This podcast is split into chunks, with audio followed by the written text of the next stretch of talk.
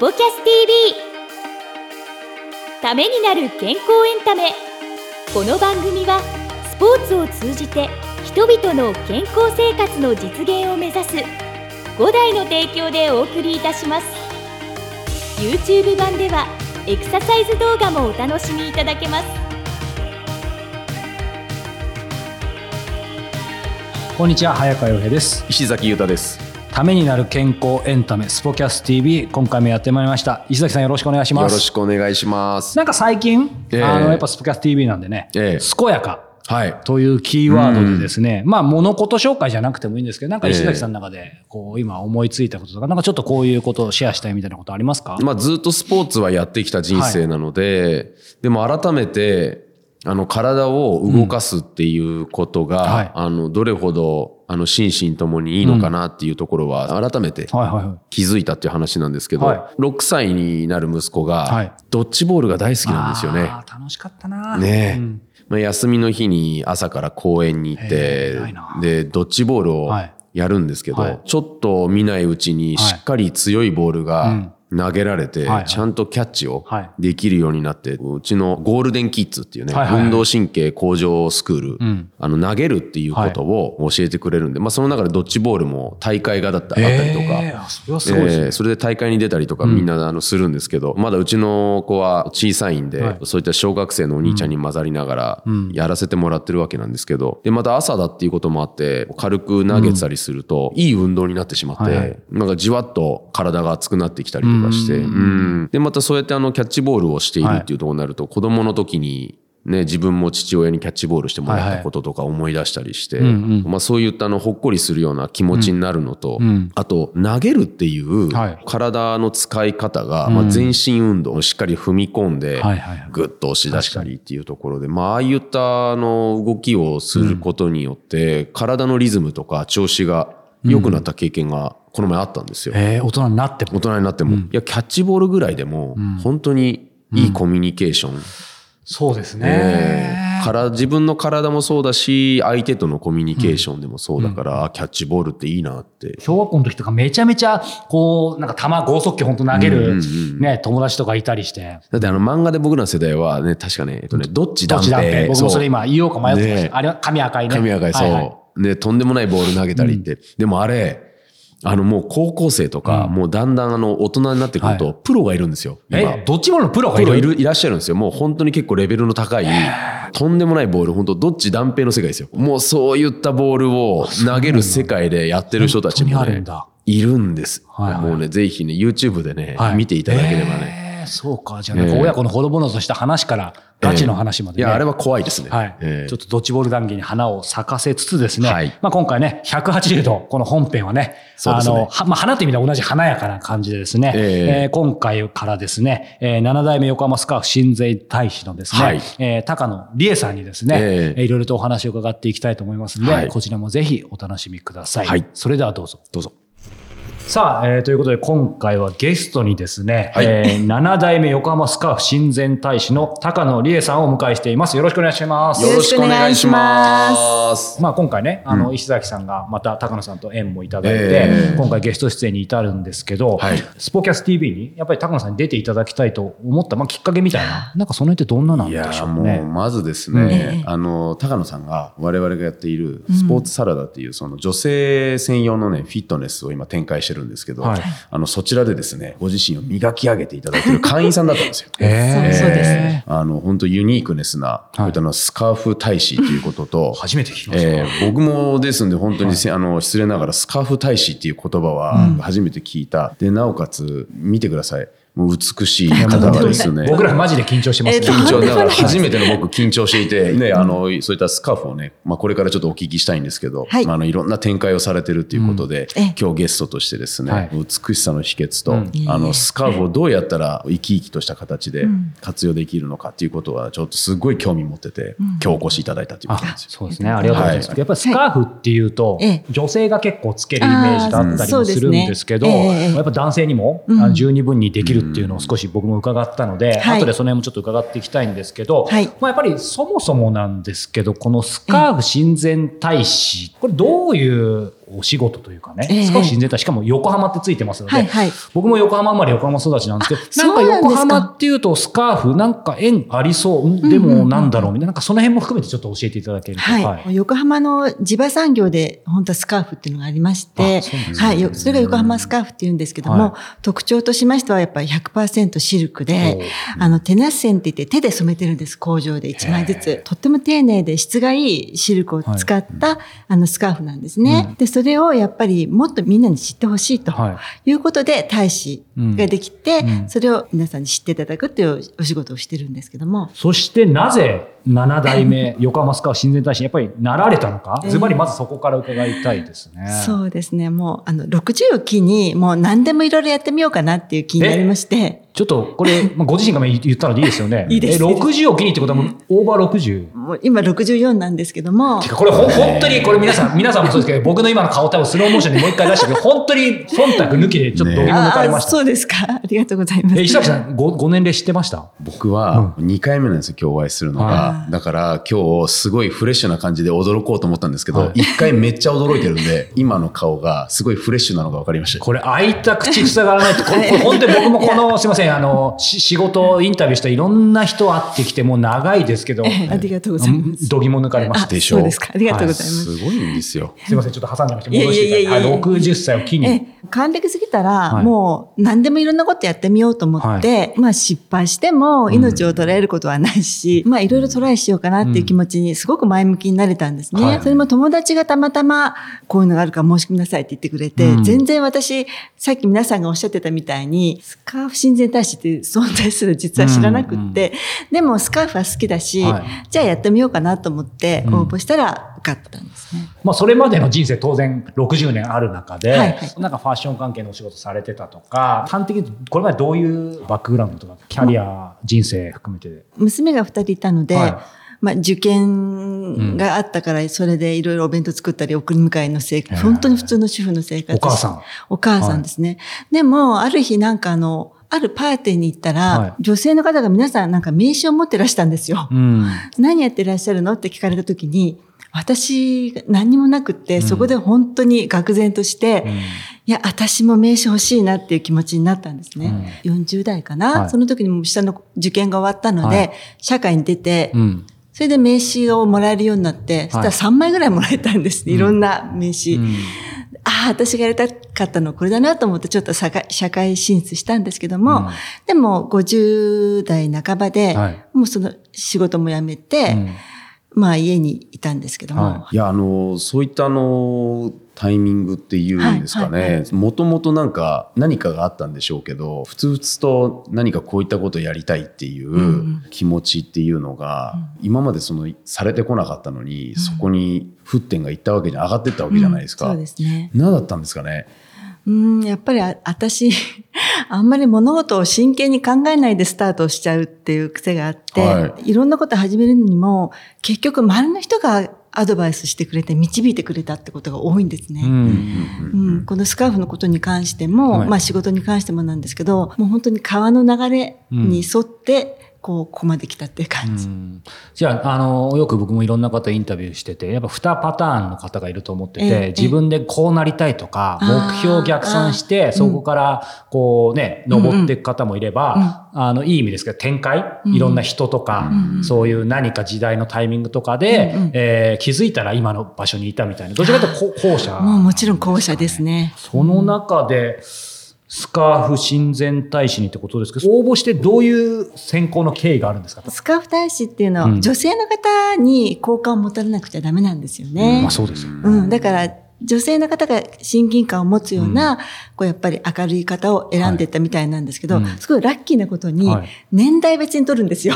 あ、そうなんだだから良かったんです。その親善大使に実際なられて、どういうことするんですか？まあ、いろいろなイベントうん。にスカーフを巻いて出て、うん。こう宣伝をしたり、うん。横浜スカーフの良さを、まあ、知っていただくようなイベント、はい。ただそれをやってるうちに、はい。結び方とかにもすごく興味を持って、えその教えてくださる先生方とか接してるうちに、うんあの自分も資格を取りたいなっていう気持ちになったので、はいはいはい資格を取りました。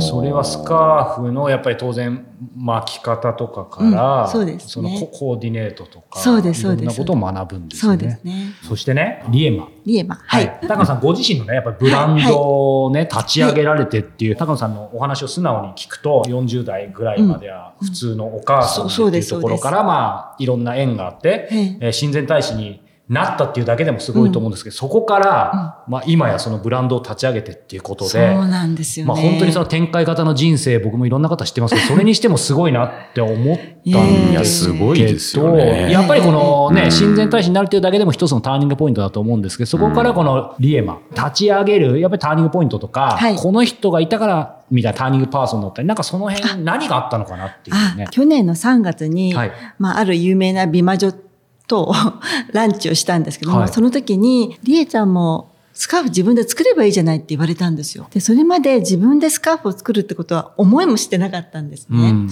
ただ考えてみれば、自分が講師でいろいろ活動している時に、こうこういうスカーフがあればいいのになっていうのはいつも思ってたんですね。うん。ああ、そうか、自分で作ればいいんだなと思って、でその方は、韓国かなんか行って作っちゃいなさいよ、なんておっしゃってたんですけど、うんはい。家に帰って考えてみれば、私、横浜スカーフ親善大使なんだし、はい。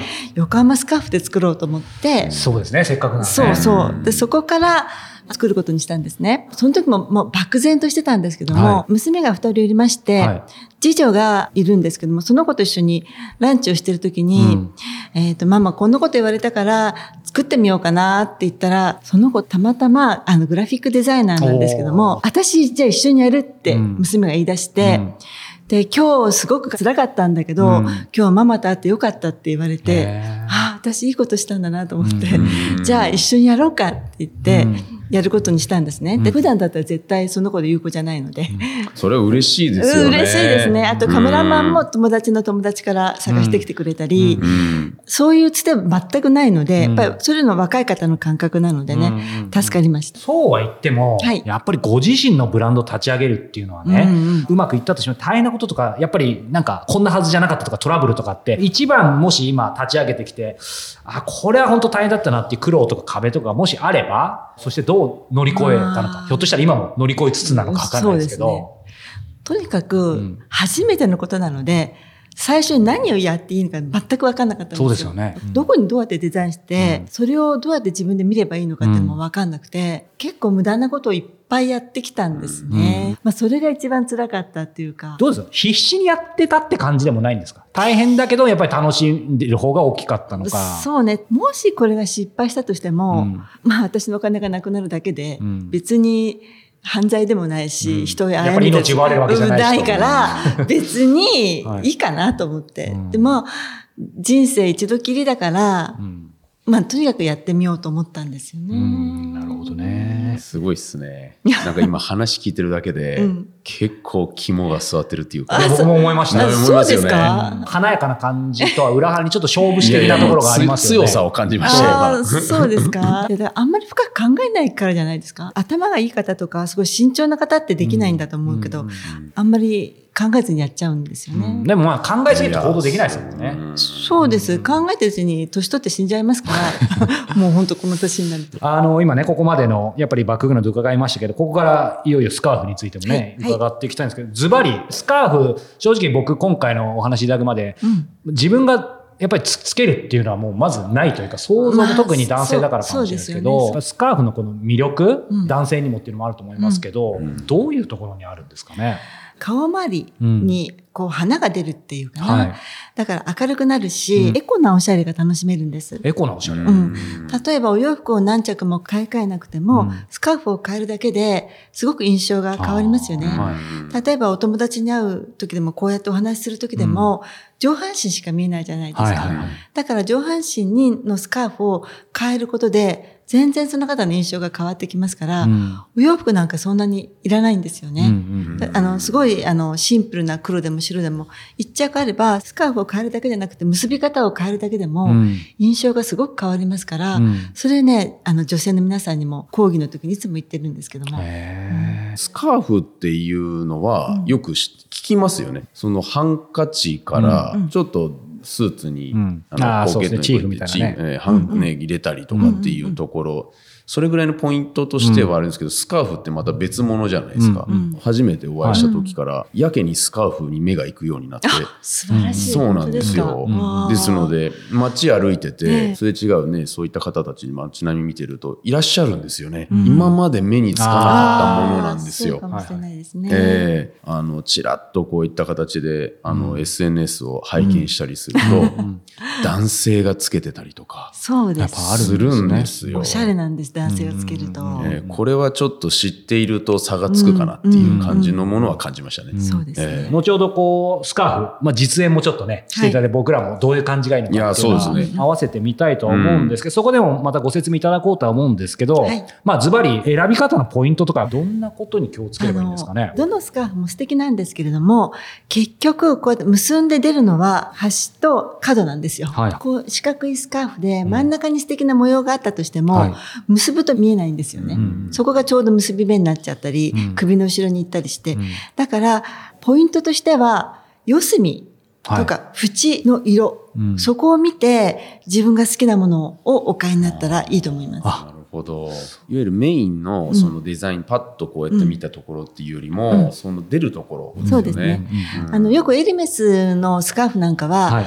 一枚の絵みたいなんですよ。そういうスカーフは額縁に入れて飾ったりする方もいらっしゃるんですけども、でもそこにすごく綺麗な絵が描いてあっても結べば見えないんですよ。そういうものなんです。だから、四隅と縁、縁の色、例えばこれだったらこの緑ですよね。はいこの緑がこのグリーンと合いますよね。うん。そういうのを見て選ばれた方がいいと思います。もう一つ伺いたかったのが、はい。素朴な疑問というか、はい。巻くっていうとやっぱりまず僕は真っ先に浮かぶのは、まあ、マフラーとかなんですけど、うんうんマフラーだったら当然、まあ、冬じゃないですか。はい、はい。ですけど、スカーフの季節感というか、それも色とかありきなのかもしれないですけど、これは基本的にオールシーズンなんですあか、スカーフはオールシーズンですね。うんうんシルクですから。うんうん特に春先からはコートも脱ぎますから、このスカーフのおしゃれが本当に入る時なんですね。はいうんでも冬もシルクってとても保温性があるんですよあったかいんですね。うんうん。だから首に巻いて、まあ、コート着て、はい。それでも寒かったらその上にぐるぐるに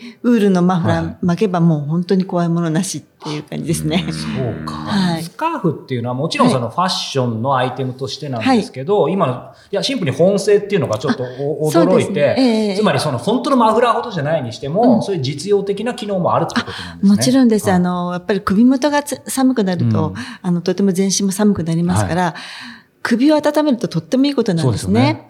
でスカーフってあの、シルクすごく小さく折りたためますから、、はいつもこう、ハンドバッグの中に入れておくと、うんもうお出かけ、お出かけの時は暖かくても帰り夜寒くなったりする時に首に巻いてするのすごくいいんですしね。かもかさばんないですからね。かさばらないですから、はい。そうか。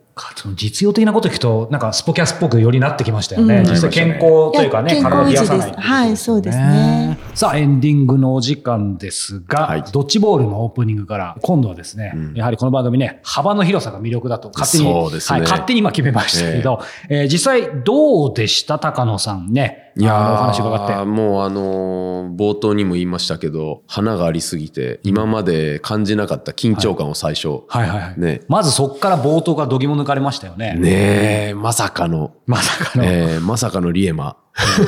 まさかの還暦過ぎてから始めたって言って、一瞬耳を疑疑ってしまいましたけど、ね。本当ですよね。はいですんで、そういったあの、チャレンジっていうところは、もう本当に見習うところがたくさんあったなっていうところで、そういった部分にも美しさが、そうですね。えーあるのかなっていうのが垣間見れましたね。うんうん、まあでもね、その、そういう意味でね、本編ではそんなに直接キーワードにしませんでしたけど、んやっぱりその生き方自体がアンチエイジングだから、んうんうん見た目もアンチエイジングですよね。そうですよね。好きなことはい。っていうのがね、嫌なものはね、選ばないってね、言ってましたけど。ね好きを貫いていくっていうね。ねまあそういう意味で僕らもね、貫いていきたいですね。貫いていきたいですよ、もう。はい嫌なことばっかりやっちゃダメです。ダメです。ドッジボール大好きだったので、ちょっとね、ええもうまたやってみたいと。そうですね。はい、思いつつ今回は、えーお別れの時間とさせていただきたいと思います、えーなおですねいつものように、えー本編とは別にですね、えー、リエ先生のあ、はい。リエマとリエ先生、はいどちらもリエ。リエ、そうですね。はい。リエ先生、あ、うちそうですね。これからリエ先生のはい。ヨガも、そうですね、えーはい、ありますのでありますのでそちらも配信されてますのでこちらもぜひチェックしてみてください。はい。ということで、えー今週もご視聴いただいてありがとうございました。また次回お目ににかかりましょう。それでは。この番組は提供5大グループ。プロデュースキクタスでお届けいたしました。